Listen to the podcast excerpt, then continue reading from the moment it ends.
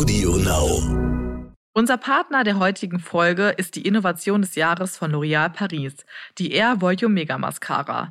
So leicht war Mega Volumen noch nie und das dank der einzigartig luftig leichten Formel. Entdecke die innovative und hochverträgliche Air Volume Mega Mascara von L'Oréal Paris auf l'oreal-paris.de.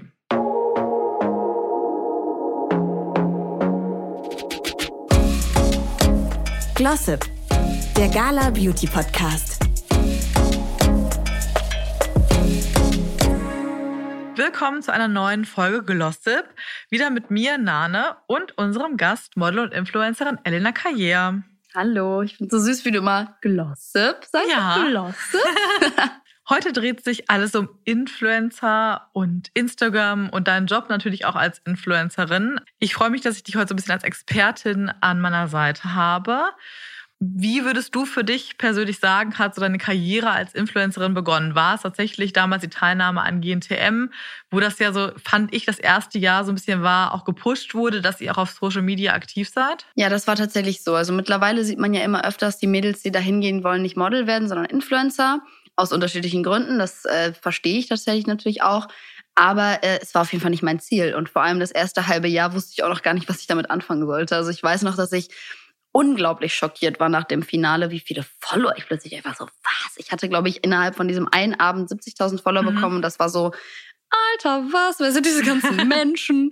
Und man merkt doch am Anfang einfach nicht, dass es wirklich jeder Einzelne ein Mensch ist. Ne? Da musste man sich auch erst dran gewöhnen. Da habe ich mich dann auch mit unterschiedlichen Fan-Treffs und irgendwie, ja, wie sagt man, go and see, nee, greet, meet and greet, genau, mhm. meet and greets habe ich mich dann erst daran gewöhnt, dass es auch wirklich jeder Einzelne ist ein Mensch. Jeder Einzelne ist eine Person da draußen mit einer eigenen Geschichte.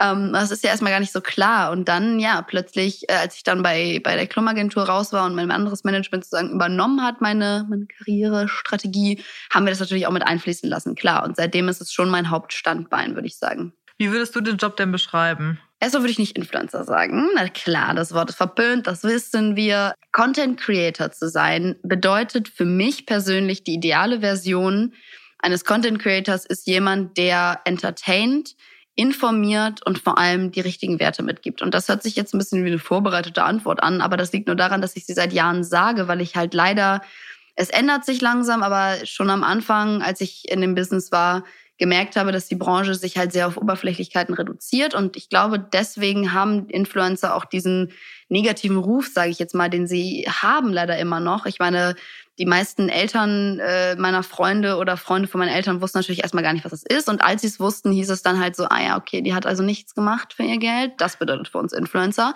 Und ich finde, von diesem von diesem Vorteil bewegen wir uns langsam weg. Die Leute verstehen, es ist ein ernstzunehmender Job. Wir reißen uns teilweise den Arsch auf hinter der Kamera oder vor der Kamera, je nachdem, wie offen man damit umgeht. Der Fakt, dass viel zu wenige Influencer meiner Meinung nach die richtigen Werte vermittelt haben, da wollte ich eigentlich immer schon ein bisschen gegenstehen. Also ich habe, glaube ich, schon relativ am Anfang, als wir auch angefangen haben, das mehr als ein Business zu sehen, als jetzt nur als Hobby, weil am Anfang, ich habe wirklich, ich habe Fotos gepostet, da denke ich mir heute so, wow, das würde ich nie tun, das würde auch keiner online? liken. Bestimmt. Ich habe noch nie einen Post gelöscht, aber bei meinen 1700 Posts viel Spaß beim Finden. Ich gucke mal. Viel Spaß beim Finden. Das ist äh, ja 2016 gewesen, mittlerweile vier Jahre her. Ja, ich bin der Meinung, dass ich das eigentlich ganz gut durchgezogen habe. Jetzt haben sich natürlich die letzten ein bis zwei Jahre plötzlich alle als nachhaltig gemeldet. Alle sind jetzt irgendwie vegan. Alles ist und ich finde es auch nicht schlecht. Ich sage das jetzt auch nicht mit einer abwertenden Haltung. Ich sage nur, dass es nicht alle aus Überzeugung machen. Viele haben halt auch einfach gemerkt, es ist ein Trend, deswegen mache ich es jetzt mit ich würde mich schon so als eine der ja, Ursprungsleute bezeichnen, die das auch schon relativ früh gemacht haben. Es geht mir gar nicht um die Nachhaltigkeit an sich, sondern einfach, dass ich relativ bald gecheckt habe, ich war ja nie eine von den Leuten, die da gesagt haben, ich mache jetzt einen Instagram-Account, um damit Geld zu verdienen. Da es mir halt so zugeflogen ist, hatte ich halt die Möglichkeit zu entscheiden, okay, was mache ich jetzt damit? Und das einzig Logische, was mir halt in den Kopf kam, war, sogar nach dem, vor dem Geldverdienen erst, war, naja gut, ich habe so viele Leute, die mir folgen, dann werde ich halt auch versuchen, gute Werte zu vermitteln. Ne? Und egal in welche Richtung, politisch, sozial, sich zu engagieren oder auch einfach Bewusstsein für Dinge zu schaffen, das fand ich immer schon wichtig. Und ich glaube, wie gesagt, das finde ich auch eigentlich gut, dass sich heutzutage auch viel mehr Leute damit beschäftigen. Und welche Werte konkret möchtest du vermitteln? Kannst du da mal ein Beispiel nennen? Ja, also gerade sowas wie in meiner Branche ja auch oft ähm, das Thema ist, diese Ellbogengesellschaft, die wir halt haben. Und ich meine jetzt nicht nur unter Frauen, ich meine unter all den Leuten in der Branche, egal in welchem Sektor, man macht sich irgendwie immer runter. Und ich finde, das ist in Deutschland auch in der Celebrity-Szene leider auch so ein bisschen das Problem oder auch einfach leider traurig, dass man sich nicht so richtig pusht gegenseitig, man unterstützt sich nicht, man supportet sich nicht, sondern es ist immer so ein bisschen dieses Ellbogending. Und das habe ich relativ schnell schon versucht klarzumachen. Leute, supportet eure Freunde auch im kleinen Kreis. Wenn ihr irgendwie merkt, die besten Freunde, die ihr dachtet zu haben, finden aber scheiße das, was ihr macht, auch wenn es euch glücklich macht, dann that cannot be it. Und so eine Werte war mir auf jeden Fall immer wichtig. Dann habe ich schon relativ früh angefangen, mich auch mit politischen Themen auseinanderzusetzen. Hauptsache alles gegen rechts, so ein bisschen nach dem Motto. Damals war ich halt noch nicht so informiert, deswegen musste ich auch ein bisschen vorsichtig darüber sein. Alles, was so mit Thema Nachhaltigkeit zu tun hat, kam bei mir dann auch so 2018, also jetzt vor zweieinhalb Jahren ins Spiel. Und was für mich halt immer schon ein grundlegendes Thema war, war halt die Authentizität. Das ist auch leider ein Wort, was man mittlerweile einfach um sich schmeißt. Aber das, ich glaube, das mögen auch die Follower an mir. Also ich kann mir nur vorstellen, die Leute folgen mir nicht, weil ich unglaublich toll schminken kann, weil ich unglaublich toll Yoga mache, weil ich unglaublich toll mich anziehe, sondern ich glaube, weil sie halt einfach sich identifizieren können mit mir. Und ich finde, das macht auch einen guten Influencer aus. Du kannst nicht den ganzen Tag nur zeigen, dass du in irgendwelchen, oder kann man schon, aber wenn du den ganzen Tag zeigst, dass du auf irgendwelchen Yachten chillst mit Champagne-Ski und äh, was weiß ich, dicken Autos, kann sich ja auch wenig, können sich wenige Menschen dafür interessieren oder identifizieren. Das überlassen wir mal den amerikanischen Celebrities, finde ich. Die, die dürfen das. das. Die sind noch distant genug zum Publikum. Aber für mich war immer die Nähe zu meiner Community extrem wichtig. Wenn man Nähe zulässt, kann man, ist natürlich ganz klar, es gibt auch immer so ein paar Hater, wie man so schön in dem Business sagt. Wie gehst du mit solchen Kommentaren um? Ja, das ging ja damals bei Topmodel schon relativ krass los. Das ist halt auch so, weil du jeden Tag im Fernsehen bist, denken die Leute halt auch, die kennen dich und deswegen haben, hat jeder auch was über dich zu sagen. Und das ist ja auch das Schöne und das Schreckliche am Internet. Jeder hat eine Meinung und jeder darf sie äußern. Egal wie, durchdacht oder einfach mal so dahergesagt. Oder vielleicht sogar im Suff geschrieben. Hat ja auch schon ein paar.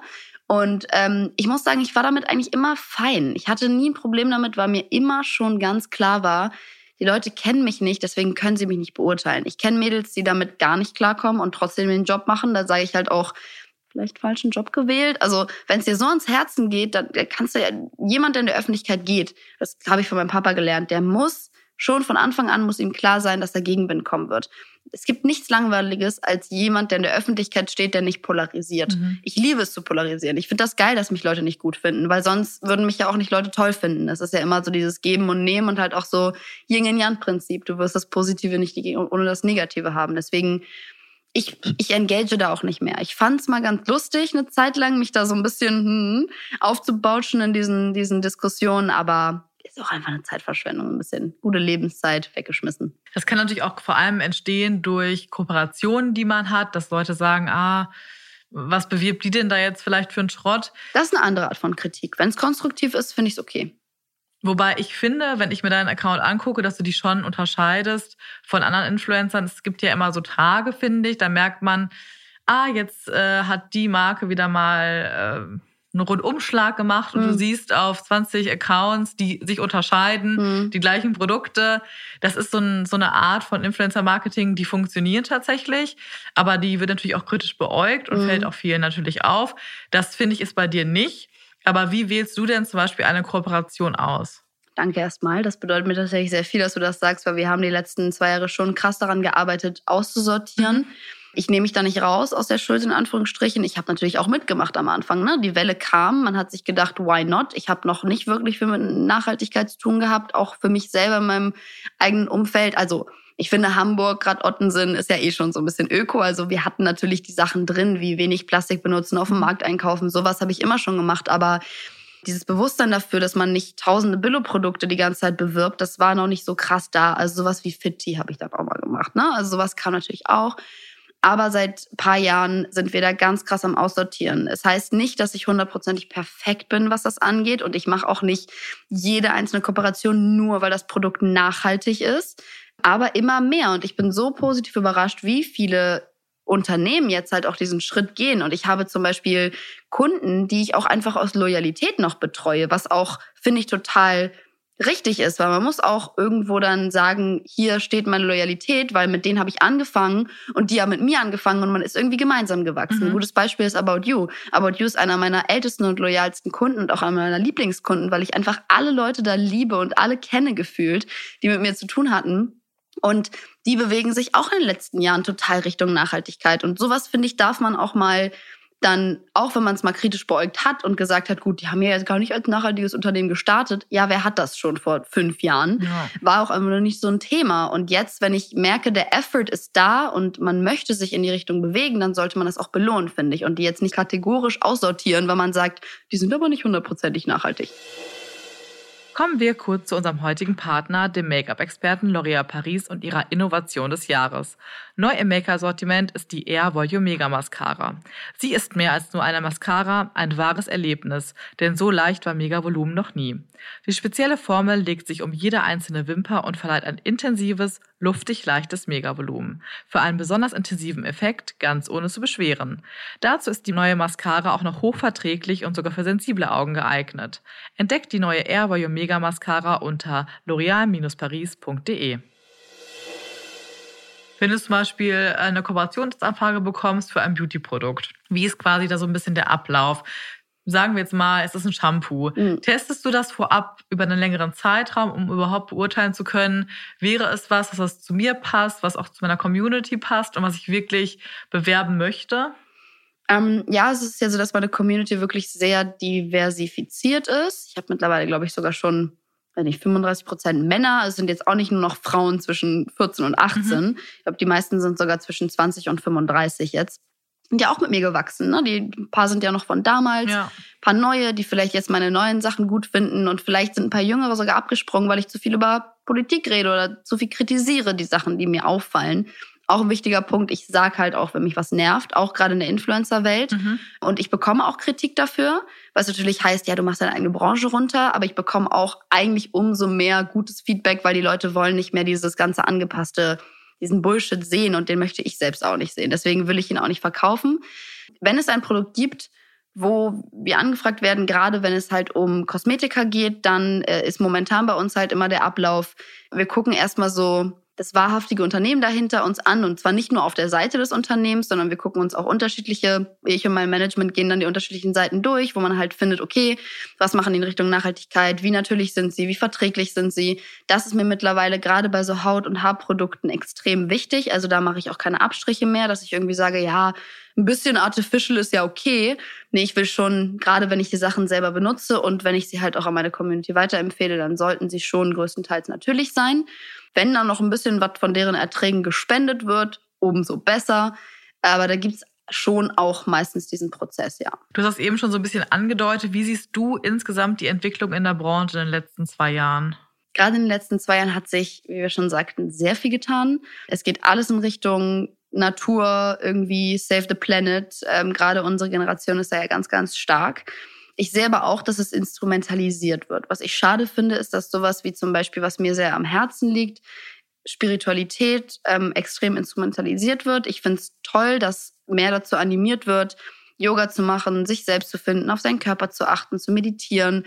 Aber wenn es dann halt wieder in diese Marketing- und Kapitalismus-Richtung geht, finde ich es halt dann wieder schade. Andererseits muss mir auch einfach klar sein und muss uns allen klar sein, jeder, der das auch kritisch beäugt, so wie ich ja auch tue, muss sich im Klaren sein, dass wenn man nicht am Markt ist, wenn man nicht Kapitalismus dafür nutzt, dann wird es nicht groß. Das ist leider so. So ist unsere Gesellschaft. Und deswegen finde ich sowas wie Social Entrepreneurship zum Beispiel mega spannend, weil da kritisieren ja auch viele Leute, ja, die machen das ja auch um Profit. Ja, jeder muss seine Miete bezahlen. Und wenn du es wenigstens mit was Gutem machst, was anderen Leuten helfen kann, dann wird meiner Meinung nach reich damit. Gar kein Thema.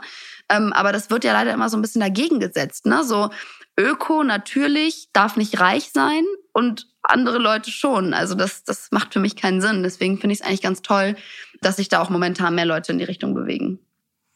Wie sieht für dich denn eine perfekte Kooperation aus, wenn du dir die quasi jetzt backen könntest?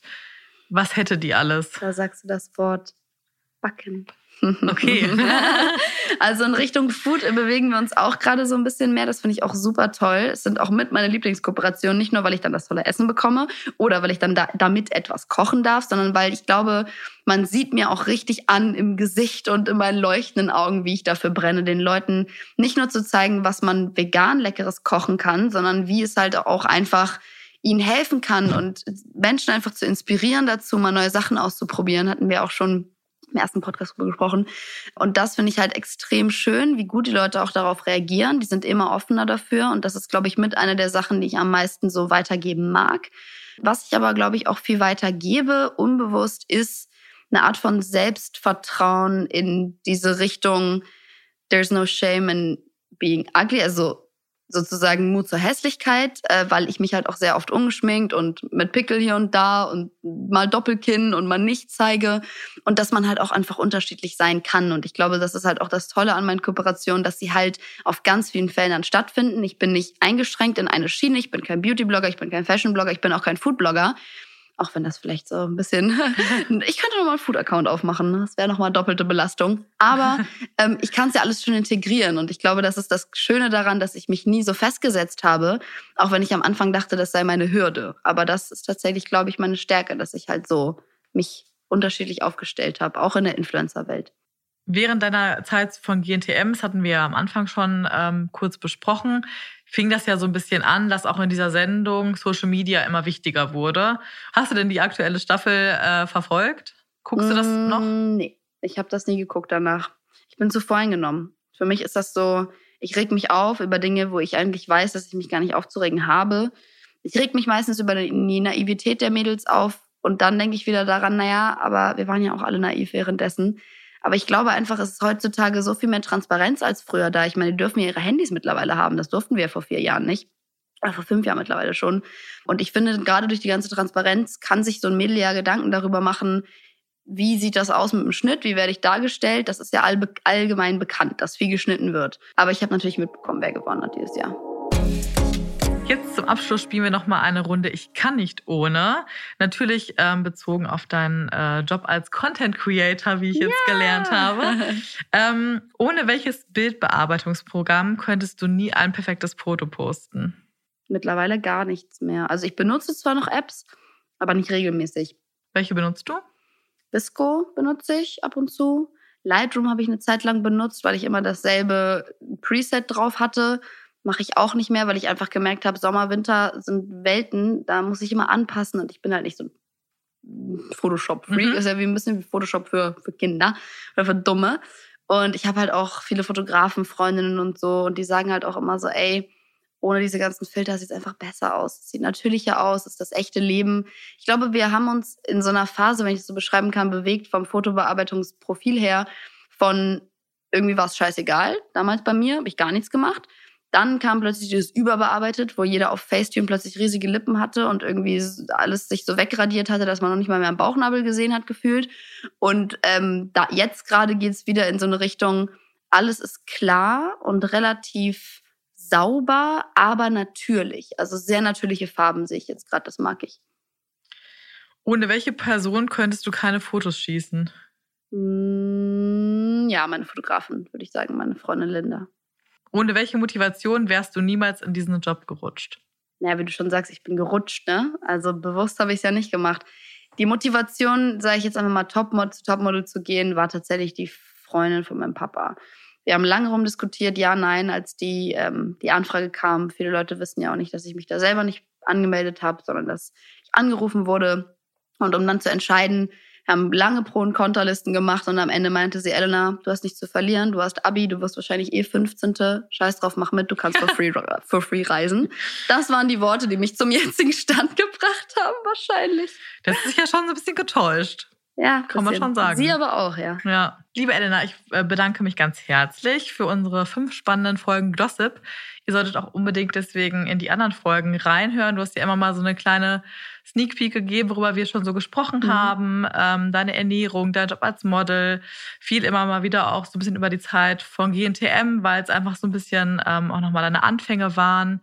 Ähm, in den kommenden Wochen ist meine Kollegin Lara dann für euch da und wird auch spannende Gäste haben. Aber mehr verraten wir natürlich jetzt noch nicht. Nein, jetzt lässt mich so hängen. Ich wollte doch wissen. Vielen Dank fürs Zuhören. Dankeschön, hat sehr Spaß gemacht. Mir auch, danke. Glossip, der Gala Beauty Podcast.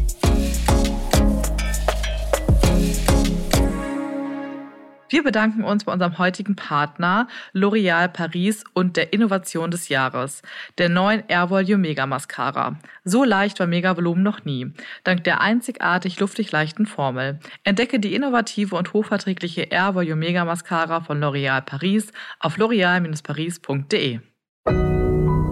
Audio Now.